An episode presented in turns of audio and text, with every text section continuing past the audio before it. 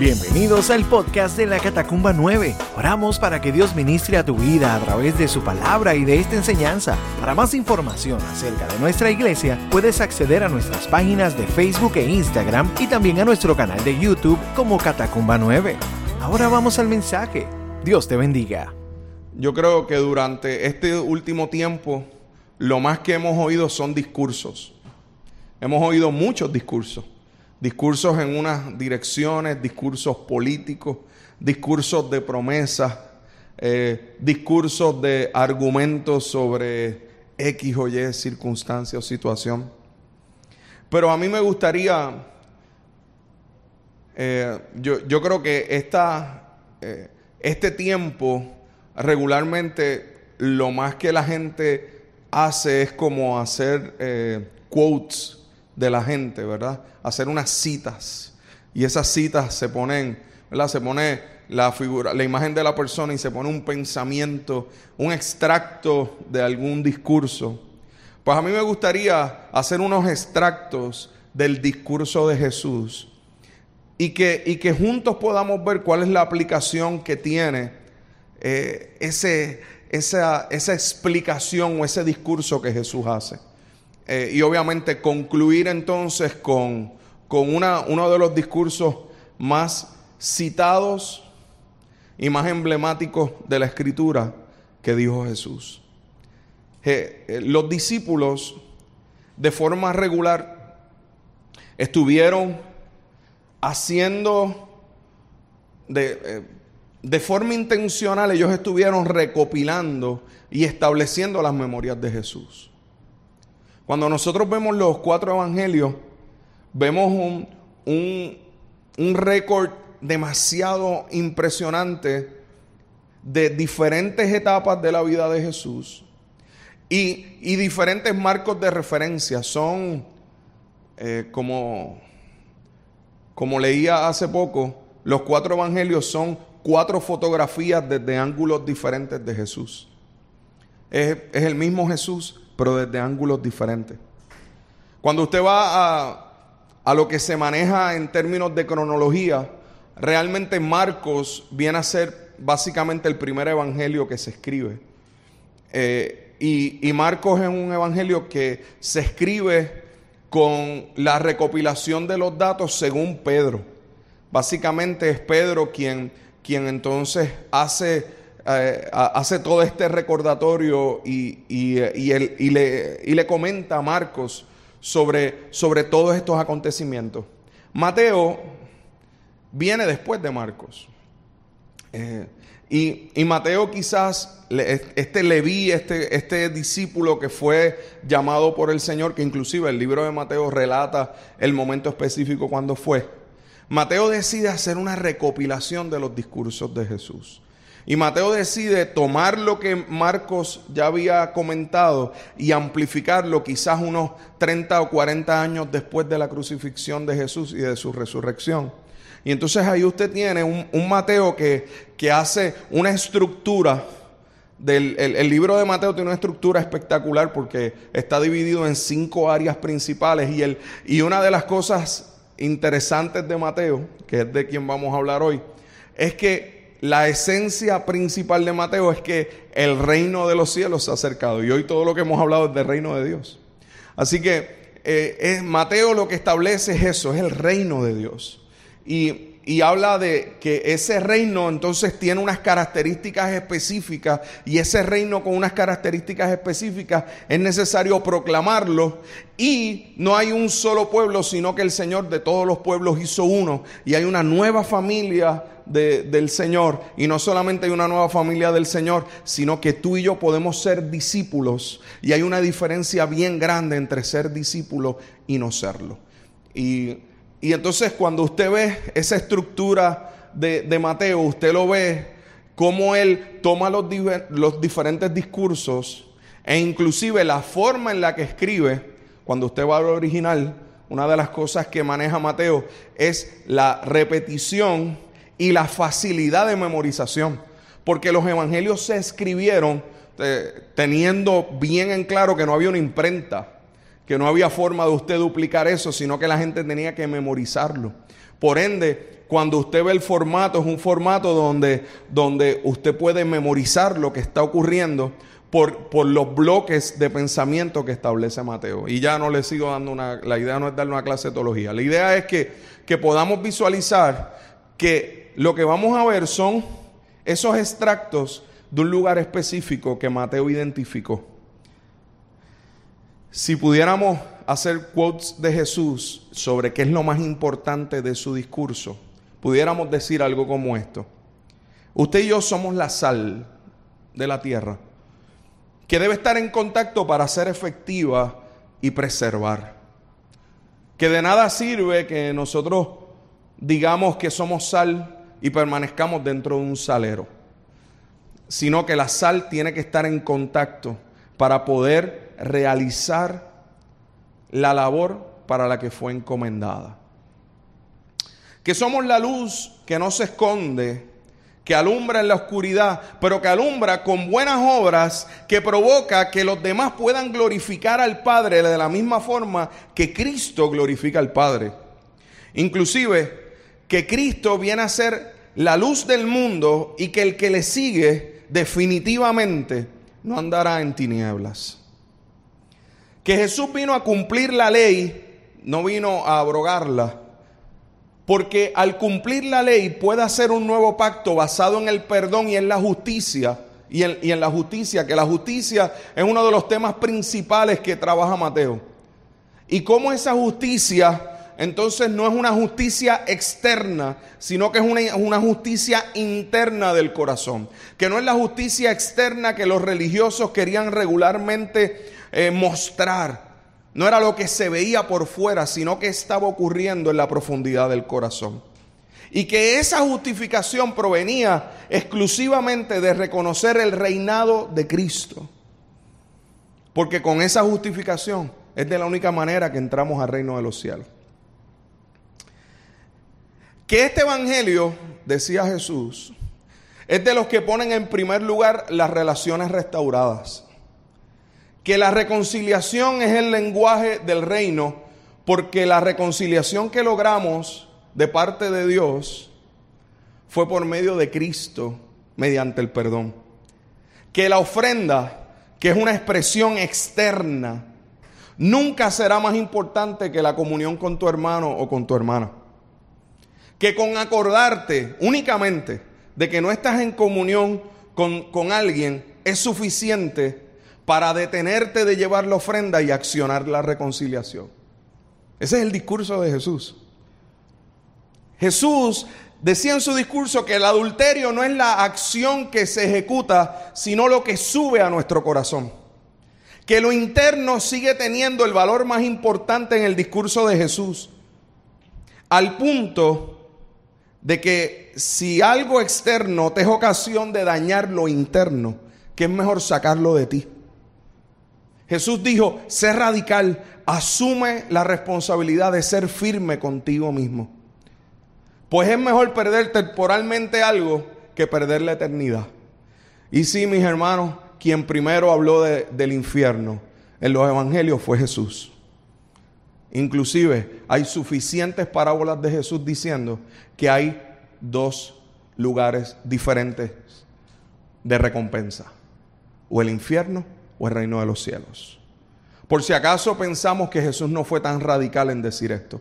Hoy en día en el siglo XXI se hace ver como si este evangelio es un evangelio donde, donde el infierno no existe. No, es un evangelio donde Jesús habló de infierno.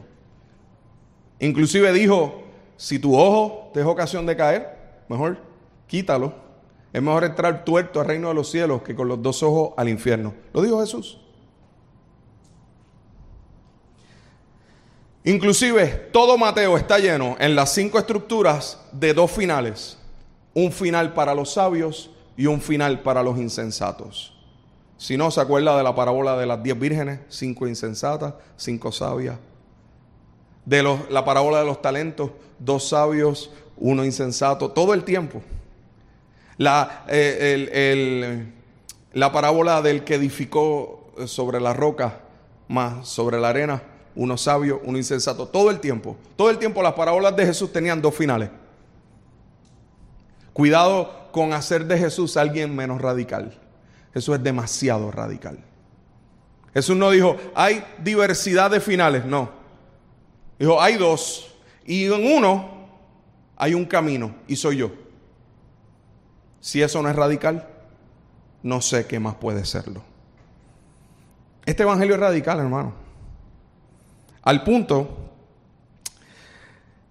que dice, no resistas al malo. Al que, pide, al que te pida, dale. Al que te obliga a ir con él una milla, ve con él dos. Ama a tu prójimo como a ti mismo. Ama a tus enemigos. Bendice a los que te maldicen. Ora por los que te maltratan o te persiguen. Esto demostrará que eres hijo del Padre. Que hace salir el sol sobre malos y buenos, sobre justos e injustos. Hace llover. Esto es demasiado radical, hermano. Seguimos. Que lo más importante para ti no debe ser nunca exhibir la justicia externa para que la gente te vea y te adule y te admire. Porque eso impide la recompensa de tu Padre que está en el cielo. Que cuando ores, recuerda la importancia de la intimidad y de los secretos. No lo hagas para ser visto en los templos o en las esquinas de las calles.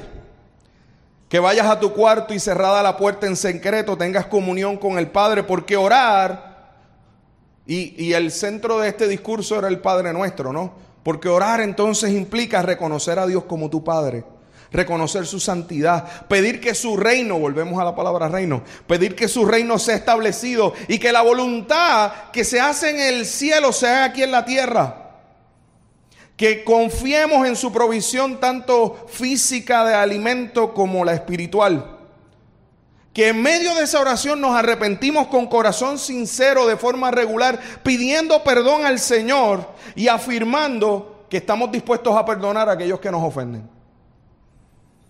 Que entendemos que Él nos ayuda para vencer la tentación y que Él puede librarnos del mal, porque de Él es el reino, el poder y la gloria por todos los siglos. Que el ayunar es una disciplina espiritual en secreto, en intimidad. Que no la debes usar para mostrar una justicia externa. Que todo Mateo está lleno, todo Mateo está lleno de la diferenciación entre la justicia externa representada en los fariseos y la justicia interna de los discípulos. Qué impresionante. Jesús todo el tiempo estaba hablando. Esta gente lo que hacen es exponerse. Lo que hacen es tratar de demostrar su religiosidad. Y Jesús decía, no hagas eso. Al punto que dicen, los tesoros en la tierra, no los hagas porque esos son temporales. Eso se pierde. El tesoro eterno debe ser el enfoque de tu vida. Lo que estás haciendo, tus decisiones ¿Cuánto enfoque eterno tienen? ¿Cuánta eternidad hay en tu semana? ¿Cuánto de lo que estás haciendo estás seguro que está en la dirección de que estás abrazando la eternidad? ¿Sabes cuán serio es esto? Al punto de que Jesús dijo esto, donde esté tu tesoro, allí estará tu corazón. Y por si fuera poco, dijo que él amaba el matrimonio, que el divorcio y la carta de repudio había nacido de la dureza del corazón del hombre, pero al principio no fue así. Por eso Jesús vino a cumplir la ley, para que usted y yo pudiéramos tener un matrimonio lleno de la presencia de Dios. No hay forma, por si acaso, no hay forma de servir a dos dioses. Las riquezas exigen nuestra adoración sin lo que nos dirige es el amor al dinero. El amor al dinero quiere decir que usted pone toda su fuerza, toda su mente y todo su corazón en adorar sus posesiones o su idea de tener dichas posesiones. No hay forma, dijo Jesús, de servir a Dios y servir a las riquezas. Yo no estoy. los discípulos en ese momento dijeron, Señor, pero entonces, ¿cómo, ¿cómo será posible esto? Cuando aquel joven rico había hecho de todo, todo bien. Impresionante, ¿verdad? Los discípulos cuando vieron al joven rico venir, probablemente dijeron, mano, este tipo puede ser el número 13. Necesitamos un 13, un apóstol. Este tipo está brutal. Esto es de lo mejor que hemos visto. y Jesús fue ahí con, con, como sniper, ahí al corazón. Pues qué tal si vendes todo lo que tienes y se lo das a los pobres. No es que todos los ricos tienen que hacer eso. No es eso. Lo que quiere decir es, ¿dónde está verdaderamente tu corazón? Jesús le puso frente a sí la eternidad. Hermano, Jesús nos está poniendo frente a nosotros la eternidad. ¿A quién servimos? Y hay gente que toma decisiones en esa dirección, ¿o yo? Jesús en su discurso también habló del afán y de la ansiedad, aunque ahora estén más de moda que nunca.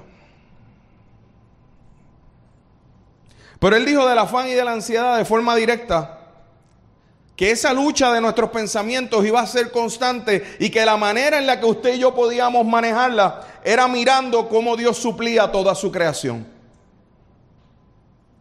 Era mirando las aves del cielo era mirando lo que nos rodeaba y cómo todo funcionaba sin que nada de eso se pudiera afanar. Era ver e-, ese árbol cómo florece sin moverse, cómo da fruto. Y Jesús aprovechó ese momento para decir que si buscas primeramente el reino de Dios y su justicia, todas las demás cosas serán añadidas. Y que cada día tiene su propio afán, así que tienes que vivir cada día entregando el afán ante el Señor y descansando en su provisión. Que quien establece la justicia es Dios y que con la misma medida que tú mides vas a ser medido. Que no juzgues tú. Y que te aseguras que si en algún momento vas a medir a alguien, tú vas a ser medido con esa misma medida. Que confíes en que si pides, buscas y llamas, recibirás, hallarás y se te abrirá.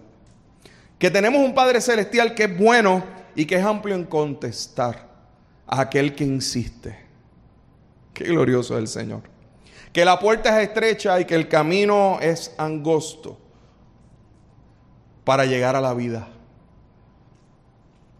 Que entremos por el camino nuevo y vivo que es Cristo.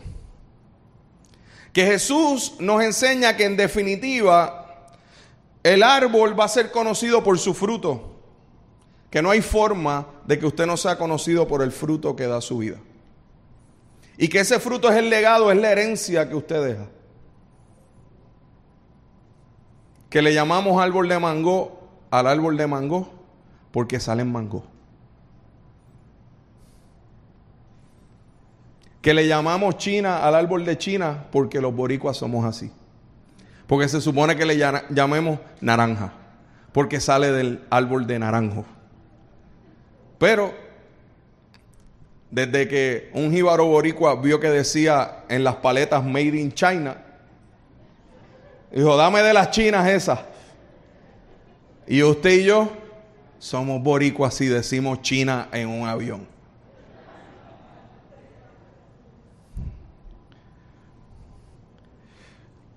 No es decir, Señor, Señor, que entraremos en el reino de los cielos porque podemos echar fuera demonios, darle de comer a la gente, predicar hasta en su nombre. Pero si la justicia interna no está en el lugar correcto, si no hacemos la voluntad de Dios en la profundidad de nuestro corazón, las palabras que recibiremos de Jesús son de forma radical, nunca os conocí hacedores de maldad. Y conocer implica intimidad. Implica que aunque la justicia se vea externa de una, de una manera bien bonita, si la justicia interna no está en el lugar correcto, tu corazón no está en comunión con Dios. Que un hombre sabio y prudente es aquel que oye y hace conforme a lo que escuchó y por eso establece su casa sobre la roca. Porque lo contrario es un hombre insensato que oye y no hace conforme a lo que escuchó. Lo interesante de esto que Jesús enseña es que ambos estuvieron expuestos al mensaje. La diferencia no es si estás expuesto al mensaje, tú hoy estás aquí expuesto al mensaje. Es qué haces con el mensaje al cual estás expuesto. Es qué acción tomas.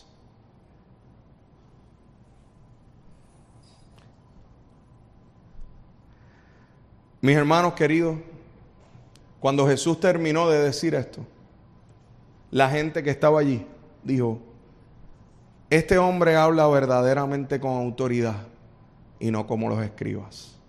Quiero decirles algo. Nando, ¿de dónde tú sacaste todo eso? Tú hiciste toda una, eh, una, una recopilación de Mateo. No, hermano, yo acabo de citarle dos capítulos. Aunque usted no lo crea. Es el discurso más impresionante que Jesús pudo haber dado. Y está únicamente en Mateo del 5 al 7. Inclusive, usted no lo reconoció porque no comencé como él comenzó el sermón. ¿Sabe cómo él comenzó el sermón? Esto sí, esta parte sí la podemos entonces leer, ¿le parece? Porque esta parte es la más influyente en toda la Biblia, porque es el sermón del monte compactado en un solo lugar, inclusive es la, es la referencia del discurso de Jesús más citado, altamente estructurado y altamente fácil de memorizar. Lo que pasa es que a veces no lo hacemos. Pero en la cultura eh, judía, la memoria lo era todo y, en, hace, y hace 20 siglos atrás era todo porque no había imprenta y la gente tenía que memorizar. Y Jesús cuando dio su discurso lo da con la idea de que usted pueda memorizarse las bienaventuranzas. Al punto de que en las bienaventuranzas Jesús da su agenda. Pero antes de leerla, yo quiero, yo quiero que usted entienda el contexto. Jesús está hablándole a la gente básicamente en las primeras instancias de su ministerio. Lo que todo el mundo estaba esperando oír era el discurso de un Mesías que venía a establecer un reino que derrotara a los romanos. Eso es lo que la gente está esperando oír. Ese es el discurso que ellos están esperando oír.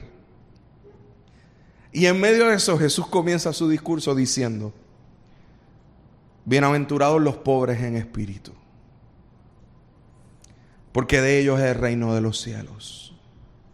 Bienaventurados los que lloran, porque ellos recibirán consolación. Bienaventurados los mansos, porque ellos recibirán la tierra por heredad. Bienaventurados los que tienen hambre y sed de justicia, porque ellos serán saciados. Bienaventurados los misericordiosos, porque ellos alcanzarán misericordia. Bienaventurados los de limpio corazón, porque ellos verán a Dios. Bienaventurados los pacificadores, porque ellos serán llamados hijos de Dios. Bienaventurados los que padecen persecución por causa de la justicia, no la externa, sino la interna, porque de ellos es el reino de los cielos. Bienaventurados sois cuando por mi causa os vituperen y os persigan y digan toda clase de mal contra vosotros mintiendo. Gozaos y alegraos porque vuestro galardón es grande en los cielos, porque así persiguieron a los profetas que fueron antes de vosotros. Yo, yo, quiero, yo quiero que usted tenga esto claro. Aquí estamos hablando de nueve bienaventuranzas.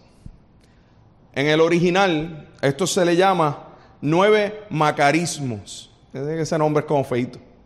Pero macarismos. Pero ¿sabe qué era un macarismo? Un macarismo era algo que se utilizaba en el tiempo de los judíos no para declarar una bendición de pacto, sino que era una invitación al florecimiento humano. ¿Qué es lo que quiere decir eso? Que Jesús lo que estaba haciendo era invitándoles a participar de las verdades fundamentales de su reino. Y obviamente no es el discurso que nadie espera.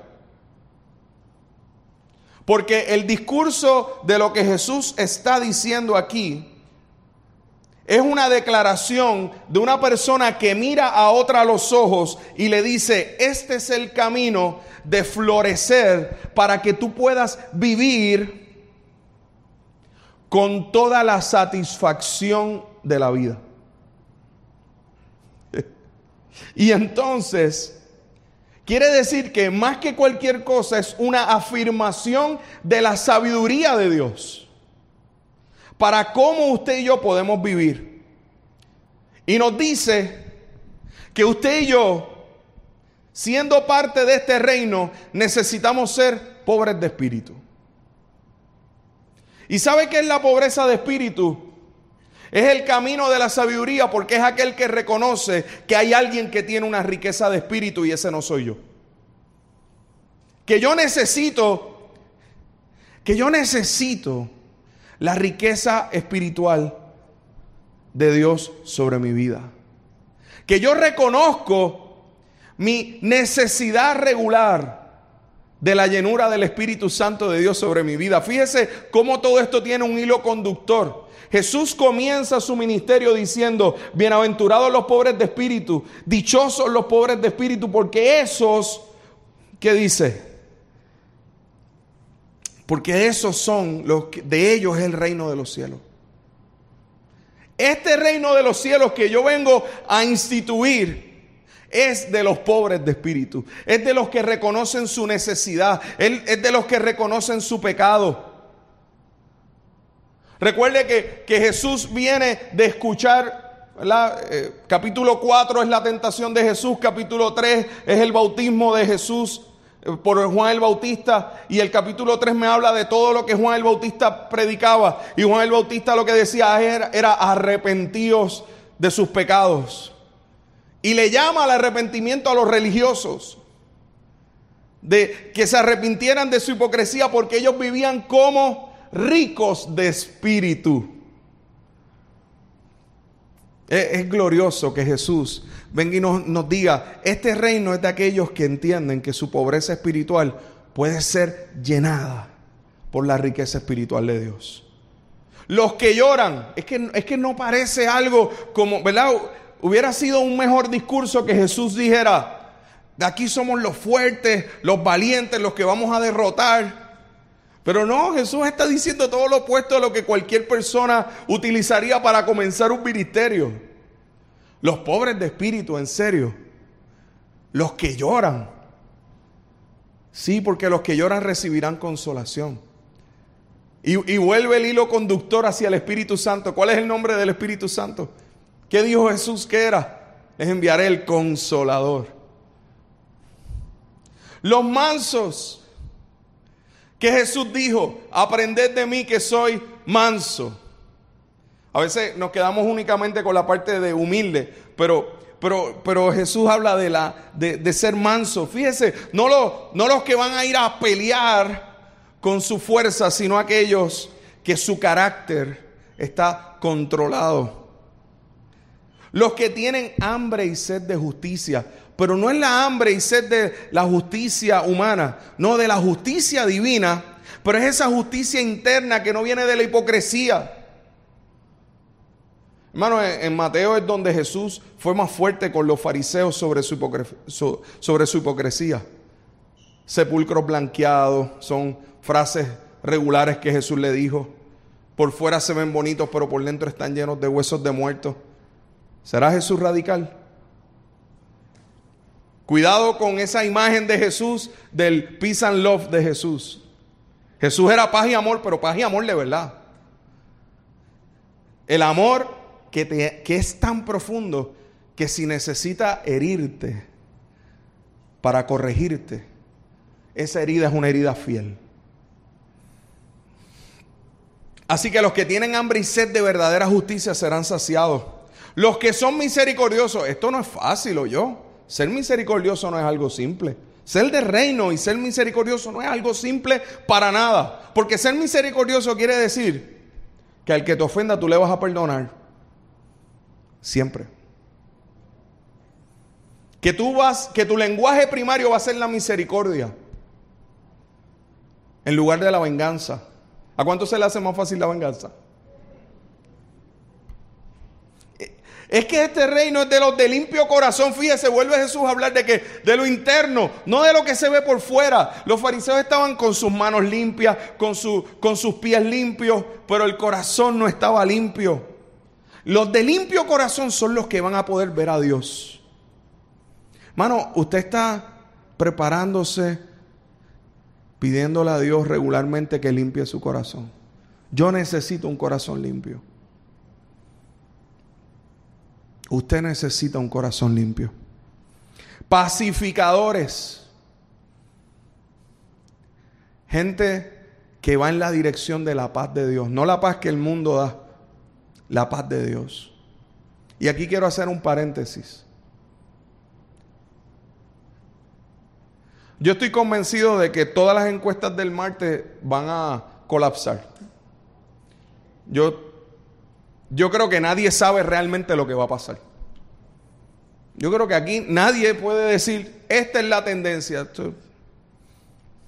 Y sabe algo, mi oración durante todas estas semanas y mi exhortación a ustedes es que nosotros tenemos que orar por nuestro país, porque no sabemos qué implicaciones vaya a tener eso. Necesitamos ser pacificadores en este tiempo. Aquel que decidió, ya decidió Usted, usted mi hermano, debe tener, y mi hermana debe tener algo bien claro, ejercer el derecho al voto es un privilegio y es una responsabilidad. Usted debe hacerlo. Y debe hacerlo con un voto informado. Usted busque todas las plataformas, examine los candidatos, eh, examine quiénes le van a representar a usted Usted tiene representantes por distrito, representantes por acumulación, senadores por distrito, senadores por acumulación. Asegúrese de votar eh, eh, gobernación y comisaría residente y todo lo demás, alcaldía. Asegúrese de votar de tal forma que no importando cuál sea el resultado del miércoles, usted sepa por qué usted votó y usted tenga la convicción clara de qué fue lo que usted hizo. Con toda honestidad, usted necesita pensar su voto, evaluarlo, pero reconocer y recordar que la política sigue siendo temporal, pero el Evangelio del Reino es eterno. Y eso va por encima de todo. Y Dios nos ha llamado a ser pacificadores aun cuando pensemos diferente. Y seguro que yo pienso diferente de gente a quien amo profundamente. Hay gente a quien yo amo y hay cosas que las vemos totalmente opuestas. Empezando por mi esposa, hay cosas, o no le pasa a usted. Hay cosas que mi esposa las ve de una manera y yo las veo de otra y yo la amo con la vida, doy mi vida por ella. Pues seguro. Pero el amor va por encima de cualquier argumento y de cualquier circunstancia. Respetemos las diversas posturas que asume cada uno, pero eso no quiere decir que usted y yo nos quedemos en silencio con las posturas que cada uno tenga. Ahora usted lo hace desde el respeto, desde ser pacificador. Seguro que lo que tiene que ver con la vida, con la educación, con la iglesia, con los valores y con la sociedad, es importante mirarlo antes de votar. Seguro que sí. Pero eso, usted, mire, yo, yo si, si algo yo sé, es que nuestra iglesia es una iglesia, y la iglesia en Puerto Rico, es una iglesia que no está llena de gente a veces se habla mucho de esto de la manipulación religiosa. Y de verdad, honestamente, las iglesias no están llenas de gente que están siendo manipulada. De gente, de gente muy, muy capaz, de gente muy brillante, de gente muy sabia y de gente que ha logrado diferentes cosas en su vida. Es imposible que haya una manipulación. No, no hay una manipulación. Hay un reino, sí. Y ese reino, cuando impacta el corazón, como decía Daina en el devocional, transforma tu vida para siempre. Y este reino no es, no es de este mundo. Así que su actitud debe ser que usted va a utilizar su mejor criterio para votar y que usted va a hacer una evaluación que sea consistente con los principios que usted vive. Por lo menos eso es lo que yo voy a hacer. Y eso es lo que debería hacer todo el mundo, no solamente los que están en la iglesia, todo el mundo. ¿Cuáles son los principios que me representan? Para eso la política es el arte del buen gobierno. Y es el arte del buen gobierno de representación. Estamos en una democracia donde hay gente que te representa a ti. Pues tú votas por aquellos que te representen a ti. Que esa persona diría lo que yo digo. o, afirmaría lo que yo afirmo. Eh, y, suscribo lo que dice el Salmo 146. Eh, Fue Rafael el que leíste. 146. Que mire, nuestra confianza está en el Señor. La gente puede fallar, seguro que sí, pero nuestra confianza está en Él. Así que seamos pacificadores en este tiempo. ¿Sabe por qué? Porque los que son pacificadores, esos son los que son llamados hijos de Dios.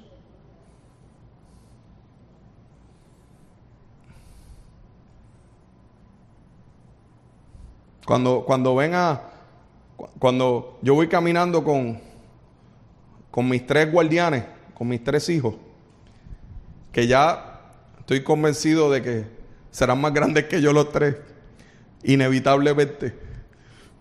Eh, ya Caleb me pasó y Yeriel todos los días se mide para ver dónde está.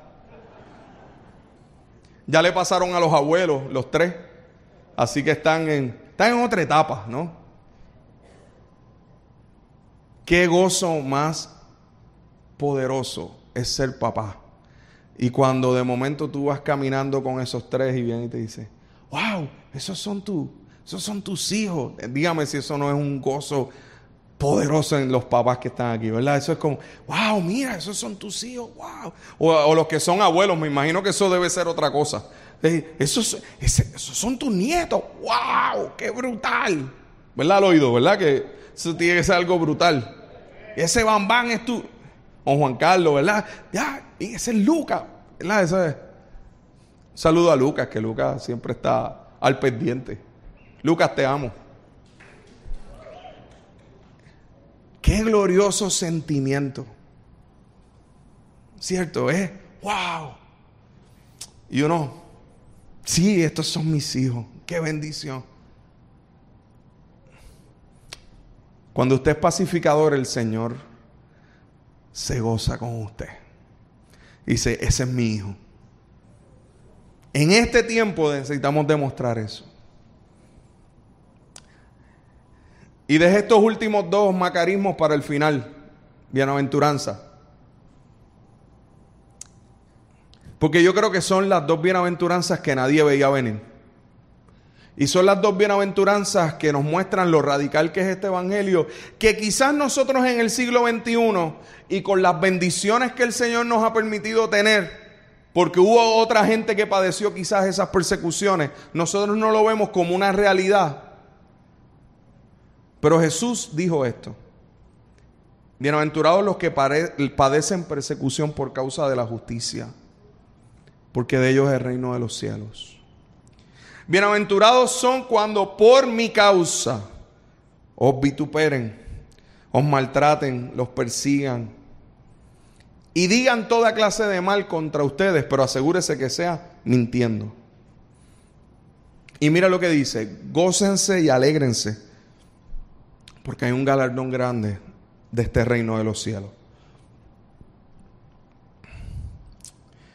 Yo sé que este discurso este discurso de Jesús, que básicamente estas bienaventuranzas son los primeros versos de Mateo capítulo 5, verso 3 al 12. Pero luego por ahí sigue un continuo. Los que tienen la Biblia, la primera Biblia que yo tenía, que, a mí me regalaron, tenía las palabras de Cristo en rojo. ¿Ha tenido esa Biblia? Y si usted la. En, esa parte del 5 al 7, eso está lleno, eso está rojo ahí. Eso es Mateo haciendo gala de su memoria al punto de que él dijo, esto hay que citarlo tal cual. Este fue el discurso de Jesús. Por este discurso Jesús murió en la cruz. Por este discurso sus discípulos fueron martirizados. Por este discurso sus discípulos fueron perseguidos. Por este discurso usted y yo hoy estamos aquí. No hay otro discurso más poderoso que jamás alguien pueda oír que el discurso del, que el discurso del reino de los cielos que se acercó. Y ese reino de los cielos que se acerca tiene discípulos que muestran la justicia interna. Y cuando esos discípulos muestran esa justicia interna y proclaman el Evangelio, y proclaman la realidad del Evangelio, las comunidades son bendecidas, los matrimonios son restaurados, los cojos saltan, los ciegos ven, los mudos hablan, los sordos oyen. Eso fue lo que Jesús contestó luego de estos versos a Juan el Bautista. Señor, ¿eres tú el que había de venir o esperamos a otro? Háganle saber a Juan que lo que dice Isaías se está cumpliendo. Dicho sea de paso, Isaías se le conoce como el quinto evangelio porque Mateo lo cita tantas veces. Todo ese cumplimiento está ahí. Hermano, el evangelio al que usted y yo nos hemos acercado tiene un discurso más elevado que cualquier discurso que podamos jamás escuchar. Ahora, cuando aquellos que quieren servir van debajo de la sombra de ese discurso, la bendición está garantizada.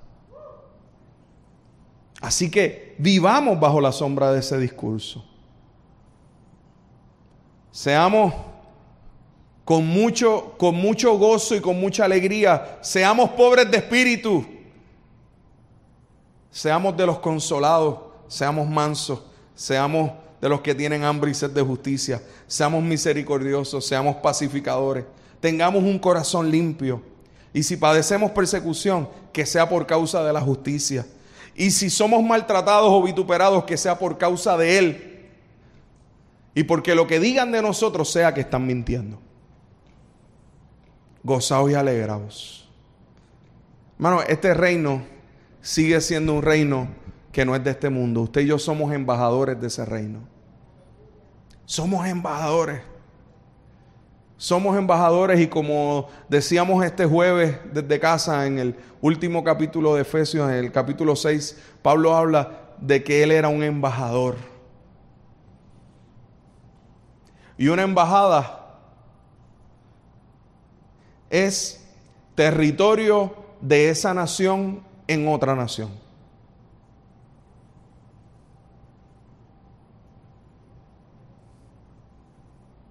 Hubo uno de los perseguidos por el régimen de, Nicolás Maduro, que fue, que iba a ser preso, ¿y sabe dónde se escondió? En la embajada española, en Venezuela. ¿Sabe algo? Si la gente de Venezuela entraba a esa embajada a buscar a, ese hombre, estando en Venezuela, es una declaración de guerra. Él estuvo año y medio. La semana pasada apareció en España. Le consiguieron clandestinamente poder salir del país. Pero estuvo año y medio sin ser tocado en Venezuela, dentro de la Embajada de España. Eso, es ser embajador, ¿me entiendes? No estoy diciendo que si estoy a favor o en contra de eso, no. Estoy diciendo que ser embajador es entender que esta es la embajada del reino de los cielos aquí. Y que aquí hay unas reglas que tienen que ver con pobreza de espíritu, mansedumbre, para eh, ser pacificadores, misericordiosos, que van por encima de lo que este mundo establece. Y que cuando usted hace eso, Jesús lo que está diciendo no es una invitación a florecer. Hermano, Dios te ha llamado a florecer en medio de este mundo, a dar fruto y que ese fruto sobreabunde. Y que en medio de lo que está aconteciendo, tú reconozcas claramente de qué reino eres. Que puedas decir, Señor, yo, yo soy de tu reino. Tendré mis posturas en X o Y cosas, pensaré de esta manera, pero por sobre todo,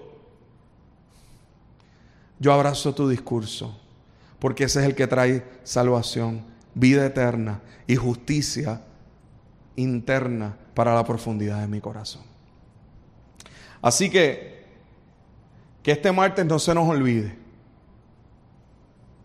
Que el miércoles, diría yo mejor, no se nos olvide. Porque a la hora de la verdad, después del miércoles quizás, el Señor nos dará su dirección para seguir caminando cumpliendo esto.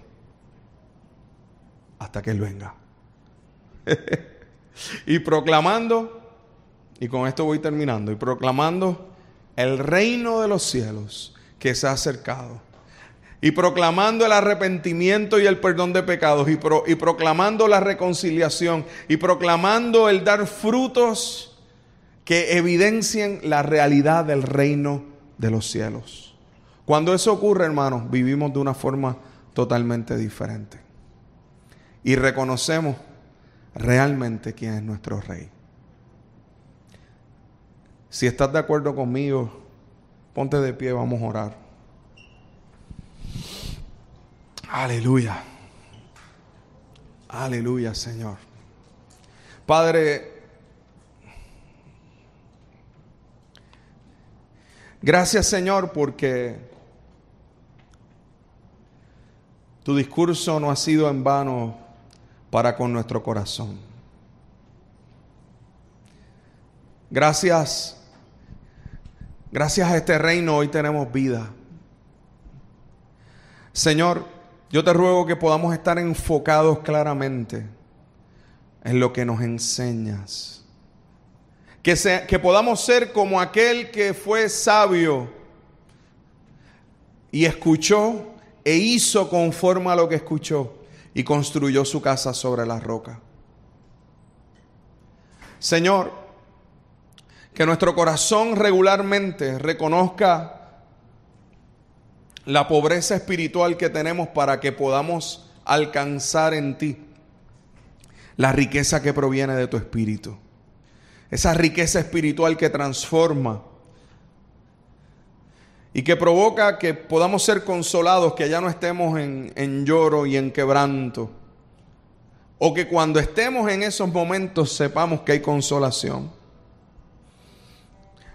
Padre, que podamos abrazar la mansedumbre como forma de vida, la misericordia, el ser pacificadores, el tener un corazón limpio porque de esta forma cuando tengamos hambre y sed de justicia podremos ser saciados porque esa justicia que proviene de tu reino sacia nuestros corazones.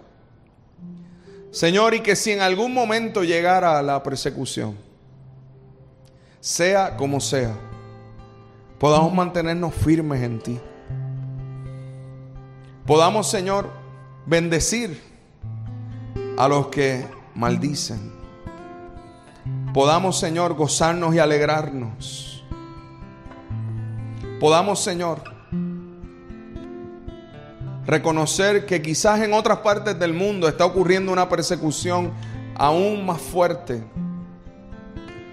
Y bendecimos a nuestros hermanos, Señor.